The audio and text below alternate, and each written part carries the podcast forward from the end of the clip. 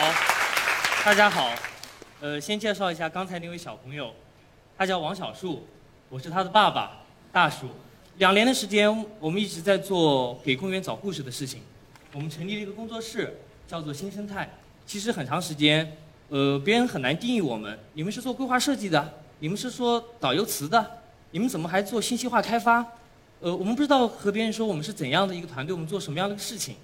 但是在一年前，二零一六年，也是全球提出国家公园的第一个美国国家公园一百周年的时候，在美国国家地理一月份的期刊上，我们看到了这样一篇文章，它的题目叫做《How National Park Tell Our Story and Show Who We Are》。看到这样的题目，我们非常激动。我们突然发现，好像一百年美国在做的事情，就是我们想做的事情。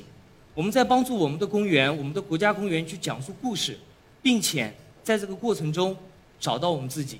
零八年我去 Berkeley 做访问学者的时候，我们第一次去了优先美地。这个顶是优先美地非常知名的一个景点，叫哈佛洞，呃，差不多有九十度的倾角。我突然发现一个很有意思的现象：我们每个人过去的时候都是这样。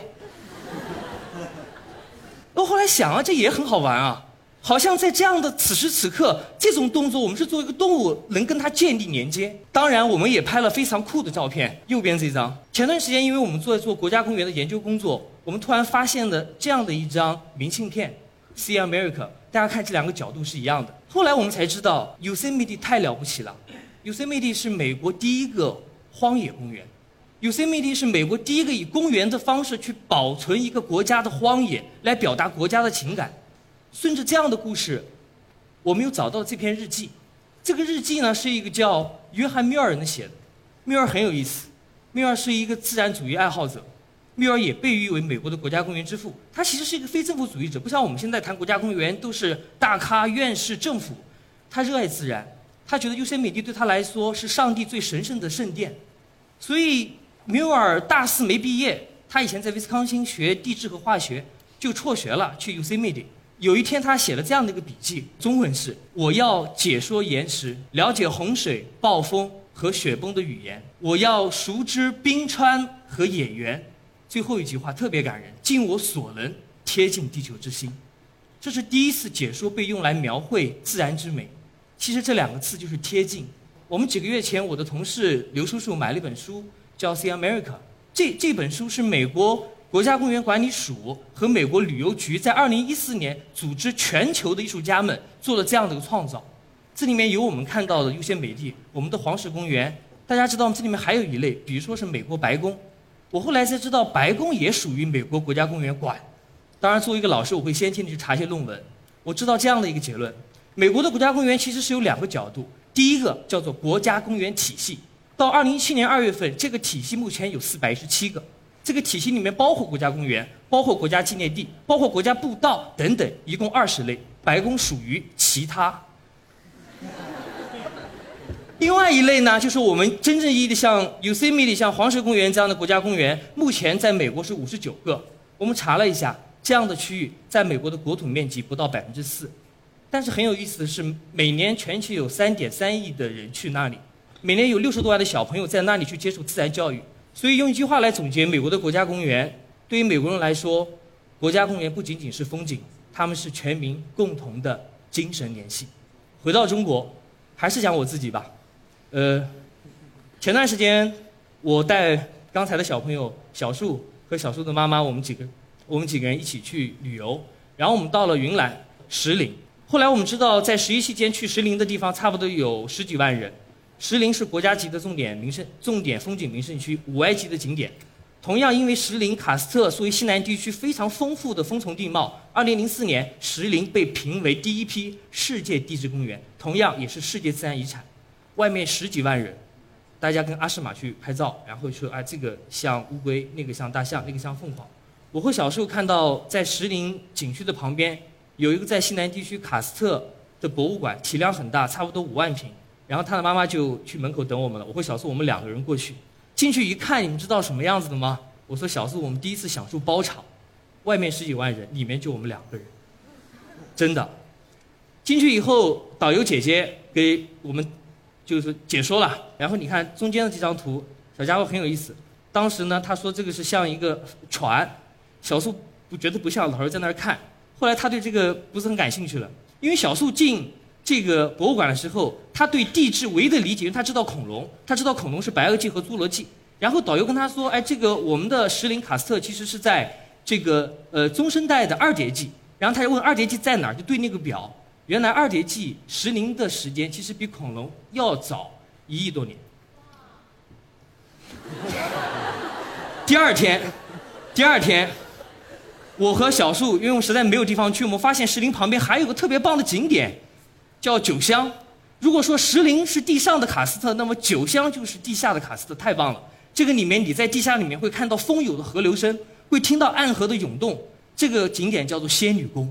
仙女宫我们知道，在一个喀斯特的溶洞地貌里面，从从底下长出来的叫石笋，从上面长出来的叫钟乳石，连在一起叫石柱。哦，但是在整个的过程中，其实没人跟我们讲这些，这么讲也没意思。所以整个的喀斯特就变成了一个像奇幻般的世界一样，有的这个两个上下接在一起，有些标识牌取的名字叫破镜重圆，也挺好的。最后我们合了一个影，大家知道我们背后是什么？叫海百合，这个是动物，而且是非常非常早的无脊椎的古生物，它的时间差不多是在寒武纪，五亿年左右。而我们去的九乡，差不多比二叠纪又要晚一亿多年。当时看了这些，我们再看这段，我觉得我和小树我们两个完全可以可以给石林景区做一个很好的策划，讲地球的故事。当然，在中国这样的地方很多，我相信大家都有国庆期间去这种五 A 级景点旅游的经历。在这里简单介绍一下中国的国家公园。国家公园它另外一个词是国家公园的自然保护地体系。中国其实目前还没有严格意义上的国家公园。那么中国之前的国家公园呢，是各个部门分别去管的。在中国有一个很好的词，我们叫做九龙治水。中国第一个国家公园，或者中国第一个国家级自然保护区，离我们广州不远，就在我们广州的西边，叫肇庆，有个叫鼎湖山的一个国家级自然保护区。一九五六年，一九五六年到后面，差不多到八十年代，中国在做旅游，所以中国住建部当时也是强势单位嘛。提出的叫中国风景名胜区，但是它的英文很有意思，就叫 National Park of China。但想想看，你们去看风景名胜区，跟我们刚才看到的荒野好像不一样。那么在这样的背景下，我们经常能看到一个公园会有好多牌子，还有一个有有意思现象，各个部门之间会比的。我看了一下，2004年住建部提出要建设中国城市湿地公园，然后到05年林业总局提了个叫中国湿地公园，所以我们经常是。世界级的资源，区县级的管理，因为土地还是地方，跟这些部门有没有关系？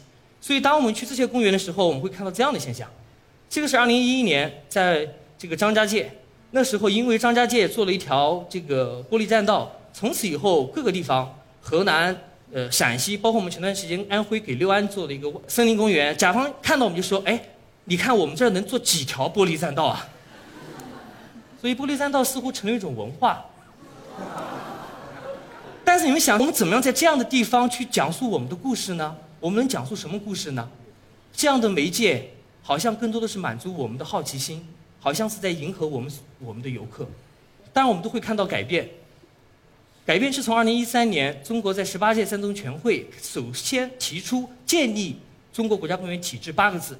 13年，特别是一五年到现在，国家部委上到习大大，大家都在关注国家公园。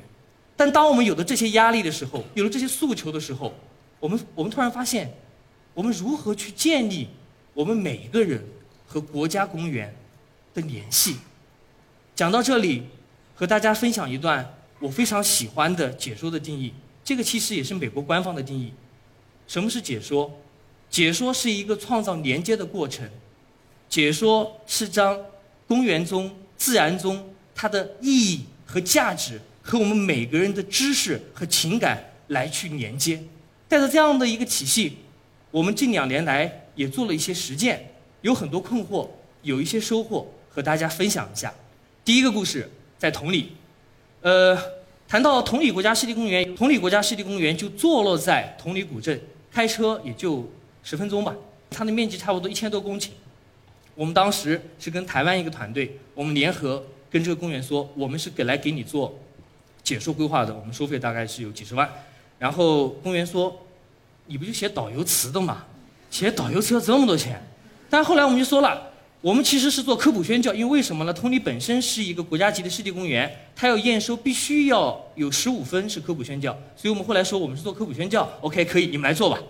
同里是一个有故事的地方，是先天有故事的地方。这个地方之前其实不是湿地公园，之前是一片湖泊。有可能年龄稍微大的朋友们知道，在中国解放以后，其实中国面临一个很大的一个灾难，就是我们的血吸虫病。当然，中国中下游地长江中下游长江中下游地区血吸虫病差不多全国感染有一千多万人，而同里就是吴江地区就是重灾区，所以那时候大家就把以前这个湖叫消淀湖填湖，然后什么种树。为什么填湖种树呢？因为血吸虫有一个寄主叫做丁螺，而丁螺如果你种上树会改变丁螺的生存环境，这样种树其实可以抑制血吸虫。那么差不多到了六十到七十年代，这样的恐慌基本上没有了。但同里慢慢变成了一个森林，后来这个森林呢就转为经济，也做一些果林、香樟、水杉等等。然后再到了后来，像苏州地区的发展都很好。到我们一零年以后，同里有再次开发旅游，一三年评为国家湿地公园试点。这是整个土地的一个故事。因为这样的一个背景，同里其实会有它很丰富的景观。在地面会看到很多鸟类，这些鸟类和这个地方是有关系的。一方面它需要湖面，它需要捕食；另一方面它有营巢，所以它需要树木。所以在同里我们看到这样的很多这样的白鹭，这边都叫白鹭。我后来才知道，一个叫大白鹭，一个叫小白鹭。大家看我们这边的嘴长长的，脖子是 S 型的，这大表另外是一个小白鹭。那么同里其实做了很好的鸟类调查，我们发现从一四年到一六年。他们组织了当地的一个 NGO 团队，每个月都做了鸟调。我们发现，在同里有一百二十种鸟类，但是我们觉得，我们到一般的世界公园看到鸟就是多少个，科属种什么。我们是不是可以把这个资源放在空间和放在时间上，做一个这样的一个矩阵呢？我们做了这样的尝试。比如说，对于鹭鸟来说，五月和八月是鹭鸟的繁殖期，所以你五月和八月如果去同里的话，你可以在水杉林看到它的繁殖。那么像三月、四月，它更多的是捕食，所以我们可以围绕鹭鸟的生活史。来看到它不同的变化。这张图大家可以看到，鹭鸟的旁边长了一个像羽毛一样的。看到这个时候，你知道这个鸟进入繁殖期了。这个在鸟类观察者叫做繁殖羽。同样，除了鹭鸟，这里面还有很多很多鸟类。我们把这些鸟类按照时间，我们可以分夏候鸟、冬候鸟。有些是过境鸟，有些是留鸟。而有些鸟类喜欢在湖泊，有些鸟类喜欢在林地，有些鸟类喜欢在沼泽，有些鸟类喜欢在鱼塘。有些叫做林鸟，有些叫做社禽，有些叫做水禽。后面我们会把这样资源梳理起来。一个游客到了那，他知道这个时间在什么地方来看到什么样的鸟类的故事。所以这样的一些细节，我们可以完全体现在一张图上。这个图其实不是一般的图，这里面按照我们的设计师阿哲说，这里面会有很多彩蛋。有哪些彩蛋呢？我说一两个彩蛋。一个彩蛋呢，我们刚才说这个鹭鸟这边这个地方是一条木栈道，旁边是水杉林，所以在水杉林旁边的鹭鸟。中间这个我们画的是三个小宝宝，因为鹭鸟在繁殖。但是到了北边的鹭鸟，鹭鸟更多的是在捕食，所以画的是大的鹭鸟。那么另外在下面的荷花塘，我们会看到很多的一些鸟类，为什么会相伴而生？我们经常会看到，呃，除了白鹭，还有一种鹭叫夜鹭。我们总看到白鹭和夜鹭在一起。后来我知道，它们其实在生态学上是一个共生的关系，就像我们值班一样的，白鹭负责白天值班，夜鹭负责晚上值班，这是他们的一个先天的配合。当然，我们在做解说的时候，我们同样还会关注一些本地的植物。我们在同里做调查的时候，我们把我们的解说的目光锁定到野草。这个草叫鼠曲草，这个名字很晦涩，也记不住。但是如果我说，大家吃过青团吗？在南方地区，到了春天都会吃青团。青团有个要素叫青汁，而雏曲就是青汁的其中一个来源。当然，这里面还有糯米。因为雏曲草有个特点，它秋天就开始发芽了。经过整个冬天，不像其他野草有可能就休眠了，它还在生长，所以到了春天，雏菊应该长得不错。所以你吃那个青团会能感受它的青草之味。同样，我们有些植物，它有可能是有一个很有趣的生态学现象，比如说它是风媒的，那么它的叶和它的花，它会有不同的形态。有些呢，有可能是在我们的中草药中草药中会有它的价值。这里面有个叫猪殃殃，猪殃殃大家想肯定跟猪相关，人有可能是中药，但猪吃了会遭殃。所以叫做猪殃殃。那么另外还有一个草叫绿草，这个其实是一个就是叫绞杀，它和一些大的树木会这样藤蔓，它是一种绞杀的一个过程。另外呢，比如说有可能我们的一些呃女生知道做酱草是代表幸福啊等等，还有一些草我们可以找到这个草在《诗经》里面的一些诗文，包括它画。通过这样，我们其实可以去传达它们的价值。在同理最后一个故事，其实我们觉得同理是先天性跟人相关，但这样的人和我们在同理古镇周庄看到的是不一样的。这张是同里一个御用呃摄影师小东拍的一个画，我们当时选的这张，特地没有选水这个有水上人家的，因为这个大梁其实这样拉着他的额，在离他不远一公里的地方，就是住着他的小桥流水的人家。在这样的地方，我们发现，在整个同里和游客密集区域的不一样，有一个村落叫白线湖村。这个白线湖村就是下面这样子，一共有六十五户人家，很有意思。我们发现白线湖村的人姓氏中都有个水字。我们当时认识的一个大叔叫林大叔，然后林大叔乘着他的这个水泥船，那天是下午，慢慢的黄昏，我们第一次通过水路，像以前的江南人家一样，来到我们的湿地公园。林大叔一路在讲同里的故事，白线湖的县以前就是个水产，周边有很多湿地的植物和他做的菜式相关，整个大概一两个小时之间，我们感受非常好，所以我们跟林大叔说，我们可以一起做活动吗？我我想请你做专家，林大叔很意外，你请我做专家。那天我和他在一起，我们一起喝酒，那天刚好是他的生日，他整整比我大四大二十四岁大两轮，最后林大叔很认真的答应了我们的事情。所以就有了后面的故事。我们一起策划了一个活动，以林大叔的生活为原本，让他荡着船，荡着船带着我们，然后让他去解读从船上舀的一些螺丝鱼。它会有虾笼，虾笼收起来的时候，当时我们在做活动测试，我的儿子以前没见过，非常的开心。然后在整个的过程中，林大叔把他的孙子，因为暑期他孙子是要回到呃老人家的，他孙子是他的助理，编了一个菜单。孙子很高兴，因为那个菜单所有的菜都是他爷爷做的，所有的菜都是他爷爷在他的家里面去取的。其实后来我们就把它设计成这样的一个活动，是在我们这个图上白色的地方，因为以前同里没把它认为是一个可以体验的地方，我们称之为 C 七，是一个体验江南水乡的一个活动。这是今年夏天我们在林大叔和工作人员我们做的第三次活动测试，整个时间三个小时，在这个过程中，我们完全感受不到林大叔像一个农家乐的服务员一样，一切以林大叔为主。在这个过程中，林大户在他在讲他自己的故事，我觉得这也是解说。这个解说能够让这个土地的原住民来建立自己的自信，有可能这是一个很好的方式。后来我们知道，同里古镇为了开发，想设想把这条村落按照乌镇的开发模式来去开发。我们希望我们的一点点行动能够去改变，能够去影响政府。第二个故事是在贵阳，贵阳是个神奇的地方。贵阳其实因为我们知道喀斯特。所以在贵阳，贵阳的自然和它的城市是先天性相伴的。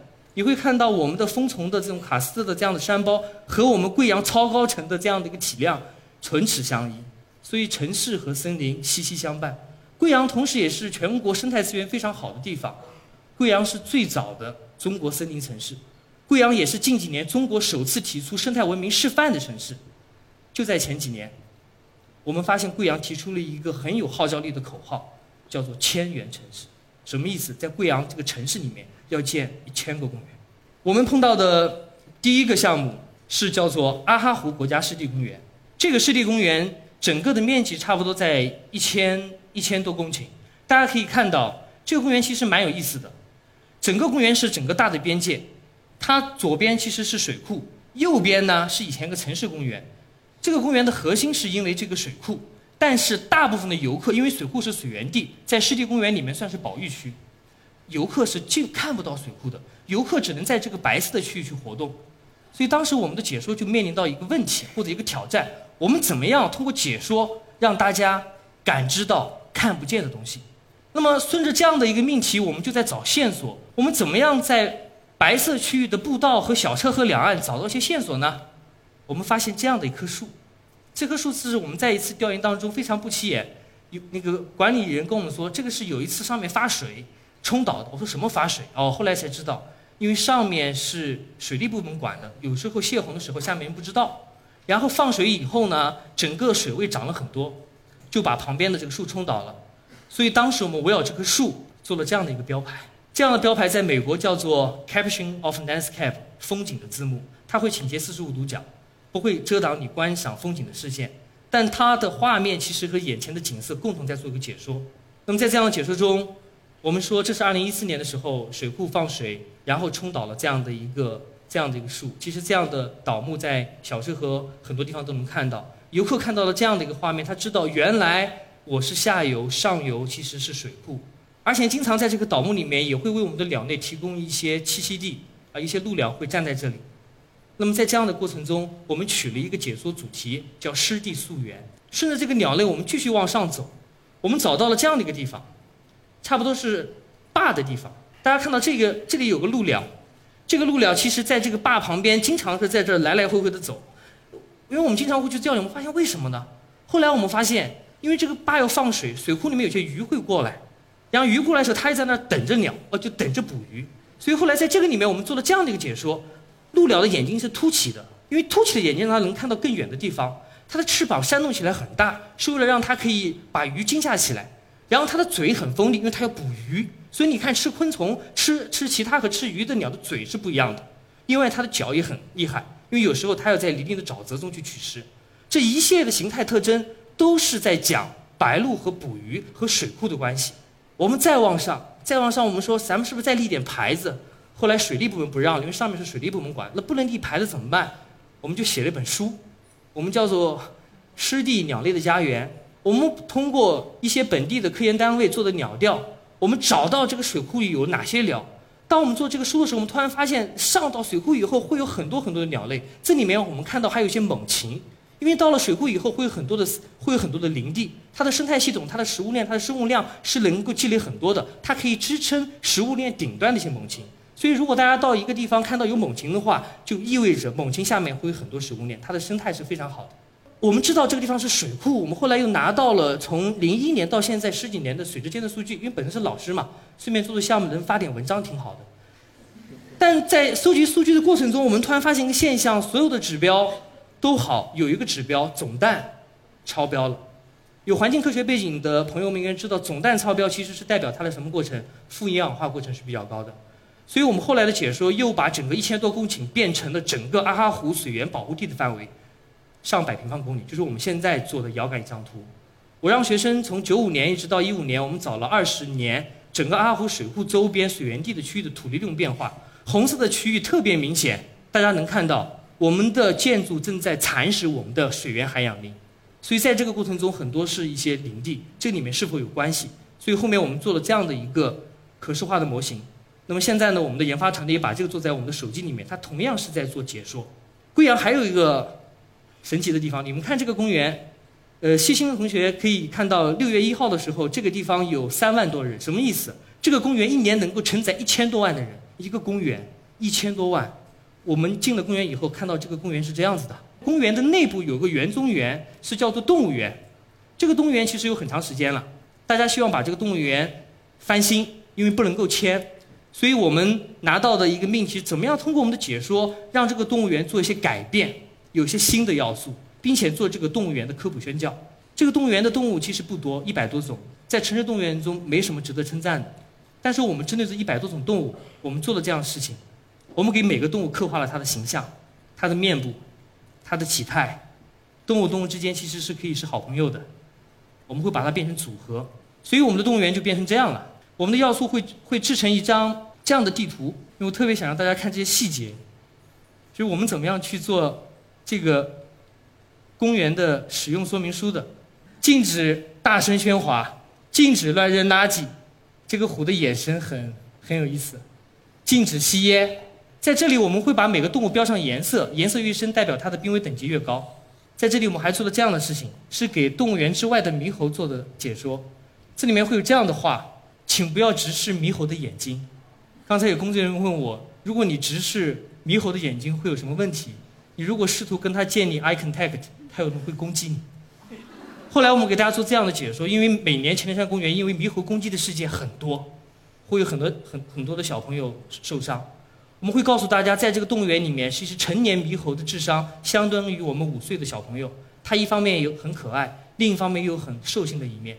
所以我们会把猕猴画成龇牙咧嘴的一个形象，告诉大家，看到这个猕猴如果龇牙咧嘴了，远离它。